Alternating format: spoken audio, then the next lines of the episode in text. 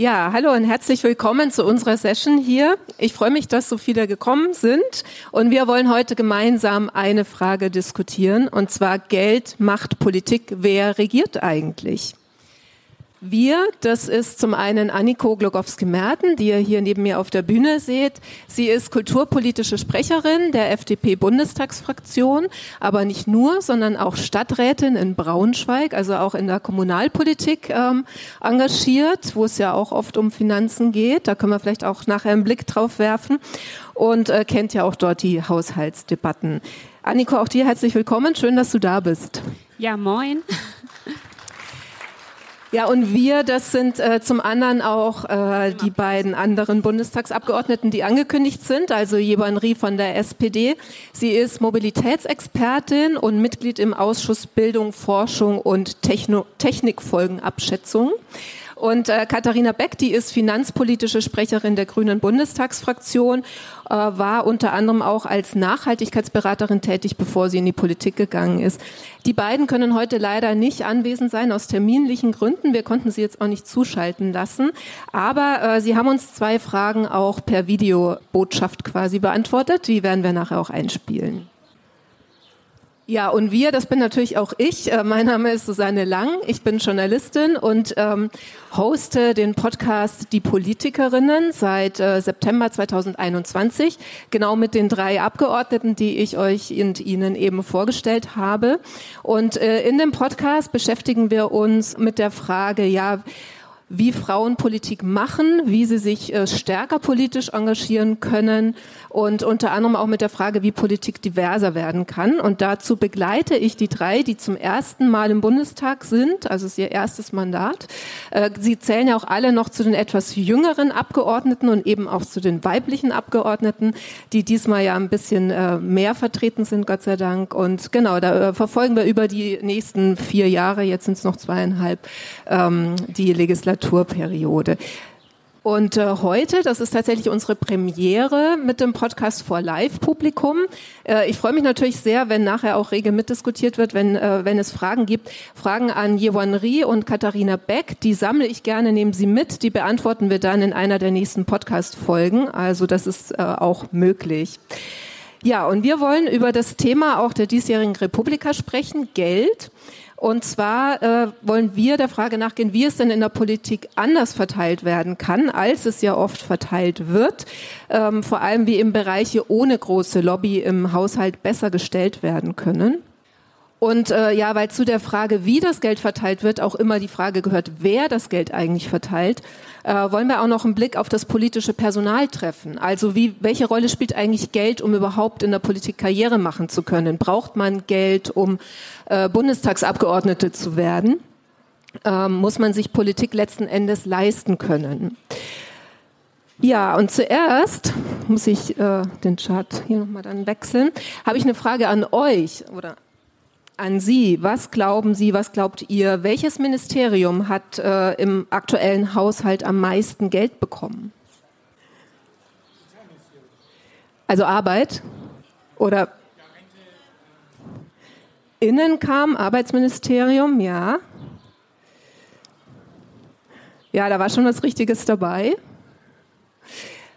34,9 Prozent, das ist tatsächlich das Bundesministerium für Arbeit und Soziales, wurde auch schon richtig gesagt. Das meiste geht tatsächlich in die Rente, gar nicht mal in die Transferzahlungen. Ja, und dann sieht man schon, ähm, es wird dann ziemlich wenig, wenn es in so Bereiche geht wie Familie, Bildung und Forschung, selbst Wirtschaft, äh, das, da ist der Anteil schon relativ gering. Es geht noch ein großer Anteil in, in Schulden, Bundesschuld und äh, Verteidigungsministerium. So, das aber als Hintergrund, dass wir wissen, worüber wir hier eigentlich sprechen, wenn wir um die Geldverteilung in der Politik reden. Äh, ja, in der Kultur, die tauchte auf dem Chart nicht auf, die ist ja im Bundeskanzleramt angesiedelt. Ähm, das sind 0,82 Prozent ähm, des gesamten Haushalts. Aber immerhin in diesem Jahr, Anniko, gab es eine leichte Erhöhung für die Kultur, vier Prozent mehr auf äh, 2,39 Milliarden Euro ist der Kulturetat. Ähm, ja, wie habt ihr das geschafft? Also Kultur ist ja auch so ein Thema, was normalerweise meistens äh, nicht üppig ausgestattet wird. Ja, da sprichst du einen richtigen Punkt an. Das war im Grunde auch der Punkt, der mich dazu gebracht hat, in die Politik oder beziehungsweise ehrenamtlich war ich schon immer politisch tätig, aber auch in die Berufspolitik zu wechseln. Daran ist im Grunde Corona schuld und die, die, eben die Tatsache, dass Politik, ähm, dass Kultur nicht stattfinden kann, konnte und dass Kulturpolitik an sich für mich immer ein bisschen stiefmütterlich behandelt wurde nach meinem Dafürhalten, egal auf welche Partei man guckt. Und da ich selber studierte Kunstwissenschaftlerin bin, war es für mich ähm, als diejenige, die auch einen eigenen Kulturort hatte, der auch schließen musste und alles, war es dann der Moment, wo ich dachte, okay, dann versuche ich es jetzt und ähm, versuche den Wahlkampf so erfolgreich zu gestalten, dass ich in den Bundestag komme und wie ihr merkt, feststellen könnt, es hat funktioniert. Seit 2021 bin ich äh, Abgeordnete und darf eben an vorderster Front für Kultur kämpfen, ähm, als auch äh, kulturpolitische Sprecherin meiner Fraktion. Susanne, du hast es gesagt. Und ähm, ja, Kultur ist eben auch tatsächlich immer etwas, was hinten runterfällt, was als nice to have angesehen wird, was äh, nicht die Sichtbarkeit hatte, bis es eben ähm, gar nicht mehr sichtbar war unter, unter Corona alles im Lockdown verschwunden ist. Da plötzlich merkte man, dass Kultur relevant ist für alles, was uns umgibt und nicht einfach nur nice to have ist. Und ähm, ich glaube, das ist auch ein wichtiger Punkt, wenn wir daran denken, ähm, dass eben auch der Kulturetat ein bisschen angestiegen ist, zum Glück. Bei Kultur ist die Besonderheit, dass, der, ähm, dass wir ja eigentlich äh, kulturpolitisch die Länderhoheit haben, dass eigentlich die Länder in unserem föderalen System der, das Hauptsagen haben, wenn es um Kultur geht und der Bund eben bundesrelevante Kultur fördert. Nichtsdestotrotz, viele Kulturfonds, Bundeskulturfonds ähm, sind, äh, sind eben im, im Bund, im Bundeshaushalt und die zu stärken und da mehr hineinzustecken, das war eine große Aufgabe. Und da ist es so, dass wir von der parlamentarischen Ebene her gesehen eben ähm, ganz eng im Austausch sind mit den Haushaltspolitikern die bei uns ja die Haushaltsverhandlungen im Haushaltsausschuss führen und wir dann als Kulturpolitikerinnen, die sich doch in vielen Punkten sehr einig sind, man sagt doch Kultur äh, und Medien, der Ausschuss wäre so ein Kuschelausschuss, weil alle ähm, im Grunde in die gleiche Richtung kämpfen und es gar nicht so viele, ähm, gar nicht so viele Verbeißungen und Verkämpfungen gibt, sondern alle nach vorne für die Kultur kämpfen wollen. Und deswegen sind wir uns da einig. Und ich bin sehr froh, dass wir auch Haushalte haben, die das auch, ähm, dass ich auch mit Otto Fricken aus Haushalte habe, da ich, wo ich auch nicht so viel diskutieren muss tatsächlich, dass wir alles äh, tun, was irgendwie möglich ist, um den Etat ein bisschen ansteigen zu lassen, aber immer im Vergleich natürlich mit dem, was möglich ist.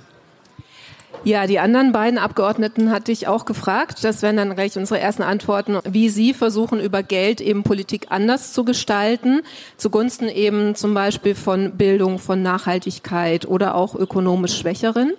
Und da hat Jewan Rie von der SPD ähm, Folgendes geantwortet. So, ich glaube, da hat was nicht geklappt, oder? Kommt gleich. Wir können ja zur Überbrückung nochmal vielleicht tatsächlich nach Braunschweig gucken, hatte ich ja gerade eben schon gesagt, in die Kommunalpolitik. Ähm, da ist die FDP nun nicht in der Regierung, seit der Opposition. Aber ähm, wie, wie ist es da, wenn es um den Haushalt geht? Also sozusagen, ist es schwierig äh, für Gruppen, die keine starke Lobby haben, ähm, was zu bewegen oder ist es sogar einfacher in der Kommunalpolitik?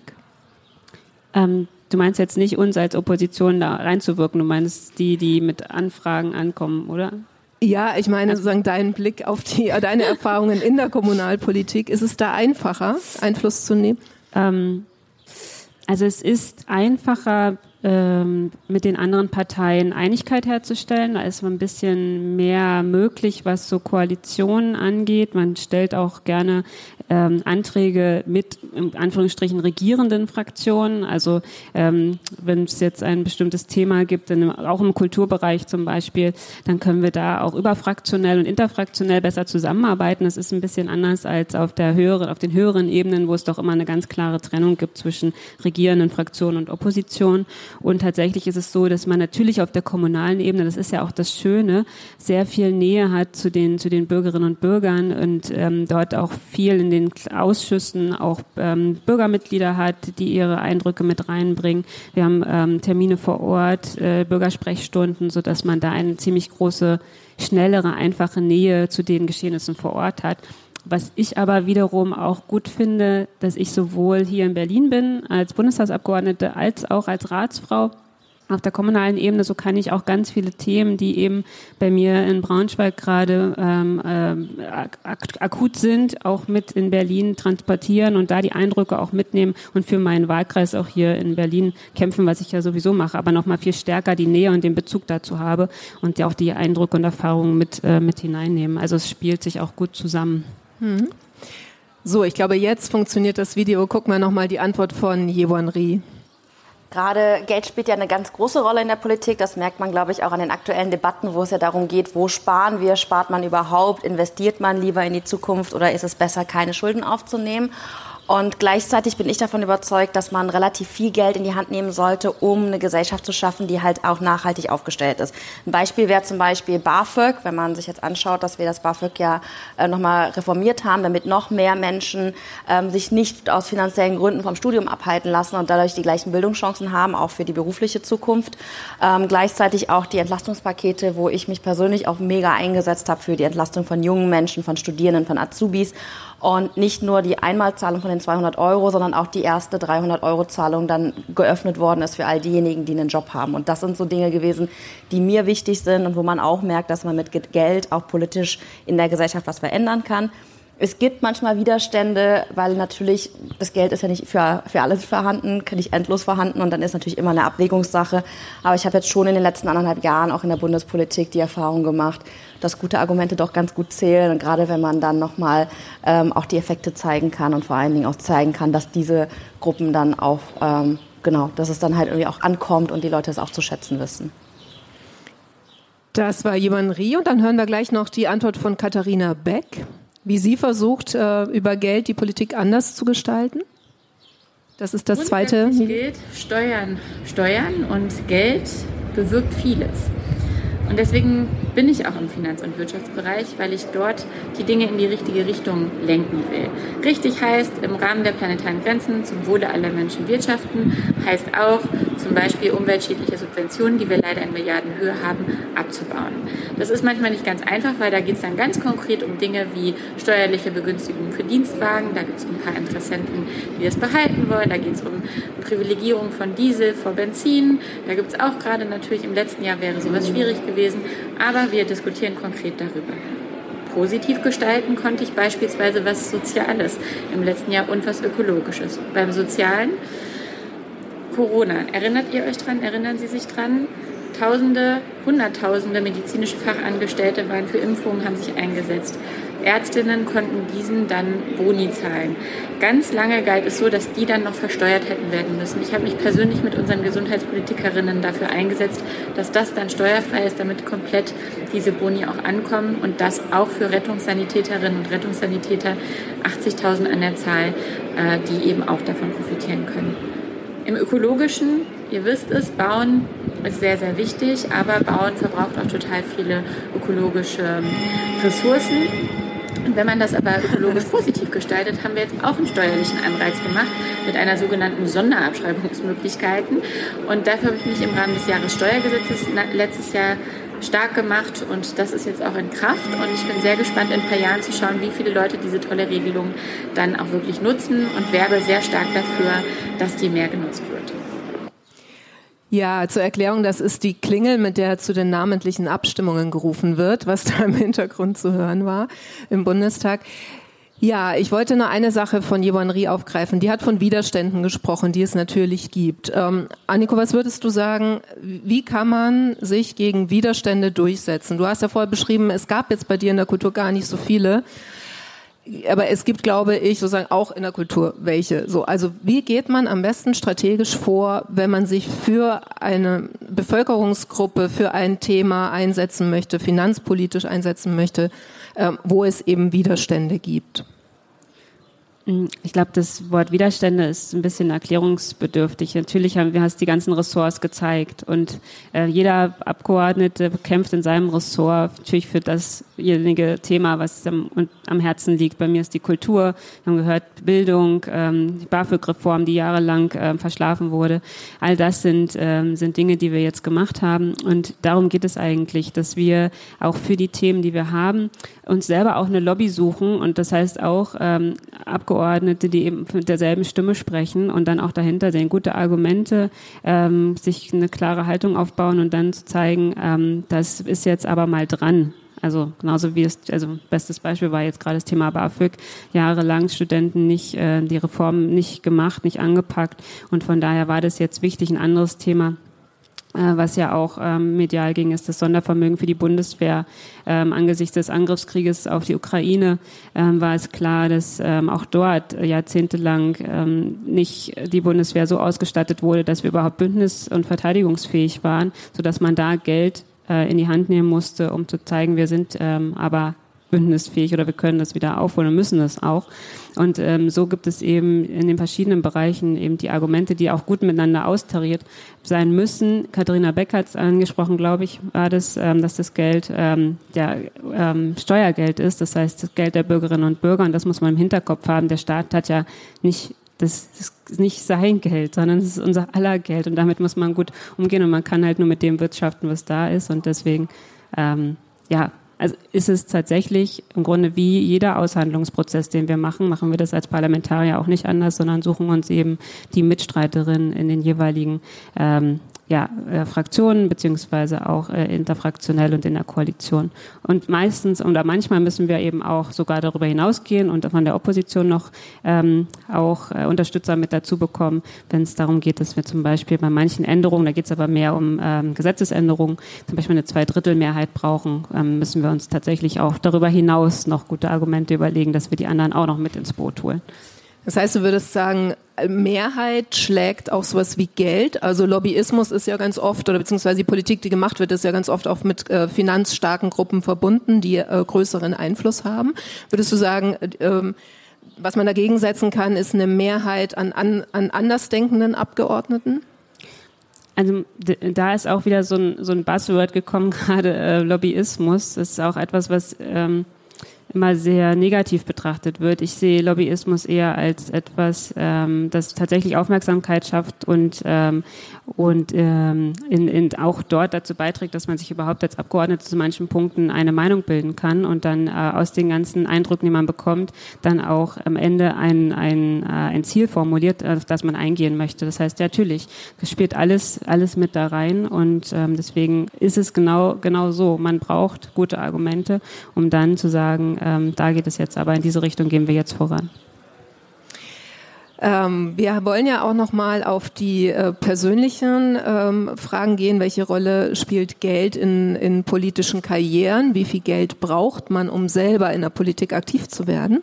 Und ähm, da hören wir auch gleich mal, was Jebon Rie geantwortet hat. Das ist das dritte Video.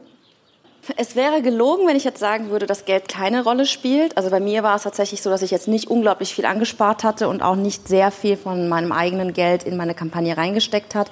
Aber was einem schon bewusst sein muss, ist, dass man ähm, äh, gesetzlich in Anspruch hat auf einen Sonderurlaub, einen unbezahlten Sonderurlaub von bis zu drei Monaten für den Wahlkampf. Und als neue Kandidatin, die noch nicht im Parlament ist, ist das natürlich schon nochmal eine Herausforderung. Also je nachdem, wie viel Monatseinkommen man vorher gehabt hat, ist es natürlich schon nochmal ähm, eine Challenge, irgendwie drei Monate lang aufs Gehalt zu verzichten oder irgendwie über Monate hinweg zu planen, wie gehe ich mit dem Geld um. Ähm, gleichzeitig erwarten viele Menschen, was ich auch verstehe, weil viele WahlkämpferInnen sind ja EhrenamtlerInnen, ähm, dass man mal einen Kaffee ausgibt, mal ein Bier ausgibt, mal ein Kaltgetränk oder vielleicht irgendwie auch mal einen Kuchen oder äh, einen Snack oder so. Und das geht natürlich schon so ein bisschen ins Geld. Also das sind schon so Punkte, die man im Hinterkopf haben sollte. Aber grundsätzlich ist meine Erfahrung, dass es nicht so ist, dass man unheimlich viel, in Deutschland zumindest, nicht so viel privates Geld reinstecken muss, um eine erfolgreiche Kampagne zu haben. Aber so komplett ohne Geld funktioniert das, glaube ich, auch in Deutschland nicht. Ja, und ich schließe gleich mal die Antwort von Katharina Beck an. Die ähm, ist vor allem auch nochmal darauf eingegangen, wie man es denn schaffen könnte, den Bundestag diverser zu machen. Also ein bisschen unabhängiger von der Frage, aus welcher Schicht man kommt, wie viel Geld sozusagen schon vorhanden ist, bevor man Politik machen möchte. Einen bestimmten Betrag zu nennen, ist überhaupt nicht möglich, was man brauchen könnte, um äh, Politik durchlässiger zu machen. Ich glaube, da hängt es an total vielen Dingen. Grundsätzlich ist klar, Bildung allein oder Chancen, um an etwas teilzunehmen, allein sind nicht die Lösung, sondern es gibt auch das Problem, dass man Geld braucht, um sich Dinge freiheitlich ermöglichen zu können, um eigenverantwortlich zu agieren. Deswegen mache ich mich auch so stark für eine Kindergrundsicherung, die ihren Namen wirklich verdient, stark, weil Armut zum Beispiel auch einer der beiden zentralen Faktoren ist, warum man die Schule abbricht. Und äh, darüber hinaus ist dann aber auch wichtig, in Umfelder zu gelangen, wo man überhaupt erst sieht, was es für Potenziale und Entwicklungschancen gibt in diesem Land, in dieser Welt. Und deswegen ist natürlich aber neben Geld dann auch Bildung, der Zugang, Mentorenprogramme super wichtig, weswegen auch ich mich beispielsweise in einem Mentorinnenprogramm in Hamburg engagiere. Ja, Mentorenprogramme gibt es also auch. Ähm, ich frage dich das direkt auch mal, Anniko. Wie war es bei dir? Welche Rolle hat Geld gespielt? Welche Voraussetzung war das für deine Karriere? Ähm, also ich war während des Wahlkampfs oder eigentlich davor war ich freiberuflich tätig. Ähm, ich habe, wie gesagt, Kunstwissenschaft studiert und kenne daher die ganze Situation als wissenschaftliche Mitarbeiterin an Universität mit prekären Arbeitssituationen, mit befristeten Arbeitsverträgen und vor allem während des Wahlkampfs war ich komplett freiberuflich selbstständig tätig. Habe auch ähm, selber ähm, meinen Wahlkampf finanziert. Ähm, ein Teil, ein großer Teil kam aber auch von der Partei. Das geht dann über die Mitgliedsbeiträge, aber einen eigenen Anteil muss man, äh, muss man einbringen als, als Wahlkämpferin und habe dann auch die Plakate selber gehangen, ähm, die Wahlkampfstände, alles selber organisiert. Das ist, das ist so und es waren mal ganz schöne Momente, wenn dann ich dann erkannt wurde, als ich mein Plakat aufgehangen habe und gesagt, Sie, Sie machen das selbst. Und ja, ich mache das selbst. Und ähm, jetzt mal die nächste Vorausschau. Du hast es selber gesagt, es sind vier Jahre Legislatur. Wir haben jetzt ähm, knapp noch nicht ganz die Hälfte rum. Aber ich bin natürlich auch schon im Kopf ähm, daran zu gucken, wie geht's weiter. Und ich spare jetzt auch schon für den nächsten Wahlkampf. Ähm, also meine Motivation ist schon da, eine nächste Legislatur anzustreben. Aber auf jeden Fall muss ich dann auch ein bisschen vorbauen und Ganz original ist es bei mir so, dass ich immer schon ehrenamtlich Politik gemacht habe, das habe ich auch schon gesagt, und ähm, eigentlich nicht mit der, mit dem mit dem Blick auf, ich möchte mal ein Mandat haben, sondern ich habe mich für die Freien Demokraten engagiert, weil ich das als das richtige ähm, freiheitliche Denken und das ähm, richtige politische Handeln empfinde und das wollte ich nach vorne bringen und habe immer schon für Kultur gekämpft und das war mein Thema und das habe ich dann auch im Wahlkampf nach vorne gestellt, gesagt, wenn wir etwas als FDP auch für die Kultur- und Kreativwirtschaft machen wollen, ich ähm, bin aus der Szene, ich kenne mich da aus und würde mich deswegen auch gerne einbringen und habe tatsächlich auch während des Wahlkampfs ähm, auch das das Thema ganz groß gemacht. Und das hat mich dann auch ähm, auf die Liste nach, weiter nach vorne gebracht, unter die ersten zehn im, im, Land Niedersachsen. Und ähm, ja, und mit dem achten Platz auf der Liste bin ich dann auch eingezogen als eine von acht äh, FDP, äh, der FDP Niedersachsen.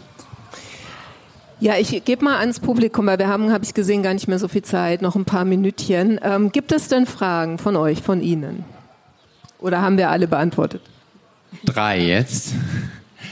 Ich fange mal hier an, vielleicht machen wir das einfach kurz, dass wir zwei, drei schaffen. Hallo, äh, nochmal, also erstmal vielen Dank, ähm, war schon mal sehr interessant.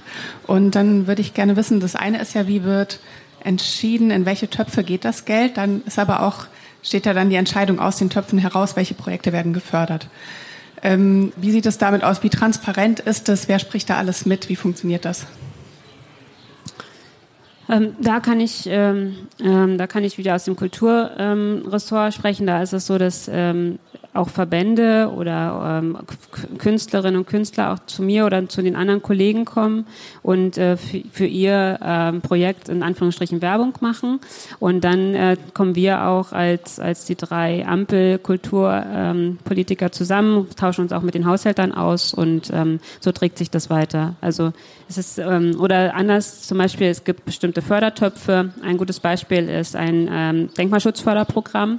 Und da kann sich ähm, jeder, der ein denkmalgeschütztes ähm, Objekt hat, in seinem Wahlkreis bewerben für den Fördertopf. Und da war es so, dass letztes Jahr eben ein, ein Objekt, das ähm, Standesamt in Wolfenbüttel, ein ganz wunderbarer Barockbau, ähm, auch auf mich zukam und gesagt hat, äh, könnten Sie nicht äh, für unseren Unterstützerschreiben fertig machen und an die BKM, also an Claudia Roth richten, dass wir auch ein bisschen mehr Berücksichtigung finden in diesem Fördertopf. Und am Ende hat es geklappt. Es gab die, einen, einen bestimmten Betrag für das Standesamt, dass es saniert werden kann. Und ähm, ja, so ist es. Man kommt eben als, als Verband, als Künstlerinnen und Künstler, als Bürgerinnen und Bürger auf die jeweiligen Abgeordneten zu, kommt ins Gespräch, ähm, äh, tauscht sich aus, äh, was wird gebraucht und dann geht eben der Prozess los, wie kann man unterstützen, wie kann man da fördern, unterstützen und ähm, ja, ist eigentlich der erste Step so. hier gab es noch eine Meldung und Genau, kurzer Hinweis. Wir haben noch eine Minute offiziell. Vielleicht machen wir zwei, drei Minuten maximal noch. Ja, Dann super. Danke euch. Genau. Schließen. Machen wir noch die beiden Fragen, ja. Also eine ja. oder vielleicht zwei müssen vielleicht. Eine oder vielleicht zwei, okay. Dann schnell. Vielen Dank. Ähm, Sie sind selbstständig, Sie sind universitär gebildet und haben es geschafft. Ich gehe davon aus, dass auch Sie als FDP-Mitglied nicht der Meinung sind, dass der Bundestag nur aus solchen Leuten bestehen sollte wie Sie. Wie können wir es lösen, dieses ähm, Bildungs-, aber vor allem auch finanzielle Problem, dass andere Schichten auch dort vertreten sind? Ehrlicherweise glaube ich, dass ich einmal zurückgreifen muss, das ist nicht, ähm, nicht ein finanzielles Problem, sondern ein strukturelles Problem. Und da fasse ich, komme ich mal aus, mit meinem Abgeordneten ähm, Hut jetzt ein Stück zurück und gehe in die setze meinen parteipolitischen Hut auf. Und ähm, da ist es so, dass wir, glaube ich, auch innerhalb der Parteienstrukturen dafür sorgen müssen, dass mehr möglich ist.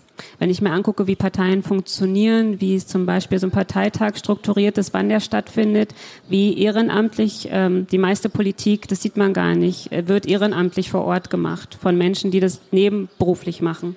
Und das ist es eben. Wir müssen dafür sorgen, dass die Strukturen in Parteien eben so ist, dass man ehrenamtlich das auch gut leisten kann, mit der Arbeit, mit, ähm, mit der Familie. Das ist ein großes Problem. Die meisten Kreisverbände tagen, also bei mir zu Hause tagt der Kreisverband äh, 19 Uhr abends. Das ist, wenn man vielleicht gerade mal seine Kinder zu Bett bringen möchte. Ne? Das ist nicht, das ist nicht möglich. Und so müssen wir dafür sorgen, ähm, neben der vielleicht finanziellen Frage, die man aber auch gut gemeinschaftlich lösen kann als Partei, ähm, eher die strukturellen Probleme zu lösen, sodass man wirklich auch dieses ehrenamtlich Politik machen woraus dann, so wie bei mir, ein Mandat resultieren kann, ähm, besser zu stärken. Und das ist aber ähm, nicht nur bei der FDP so, sondern ich kenne das von anderen Parteien. Ähm, wer den Podcast verfolgt, der weiß, dass ähm, ich zu Hause zum Beispiel eine sehr politische Familie habe. Ich habe die Ampel zu Hause, mein Mann ist Grüner, mein Schwiegervater ist SPD. Das heißt, ich kenne das von den anderen Parteien auch ganz gut, wie das funktioniert. Und ich weiß, dass jede Partei gerade jetzt zu diesen Zeiten, wo sich doch viele auch überlegen, wo sie sich engagieren und wo sie sich einbringen, doch sehr überlegen. Und da ist ehrlicherweise eine Partei nicht das erste Highlight, sondern eher etwas verstaubt und hinterher, was auch gerade diese Struktur angeht. Ne? Wie kann ich mich einbringen? Wo kann ich mit mich beteiligen? Wie sieht es zeitlich aus? Und daran müssen wir arbeiten. Und das ist eine andere Frage als die finanzielle. Können wir noch eine oder ist Schluss jetzt? Okay. Also, ähm, Sie können mir aber die Frage auch gerne mailen. Es gibt auf der Webseite www.diepolitikerinnen.de auch eine äh, Mailadresse. Ähm, dann nehme ich auch noch gerne Fragen entgegen und wir beantworten die dann in einer der nächsten Folgen. Vielen Dank ähm, für die Diskussion jetzt hier, dir Anniko und Ihnen euch fürs Zuhören. Dankeschön.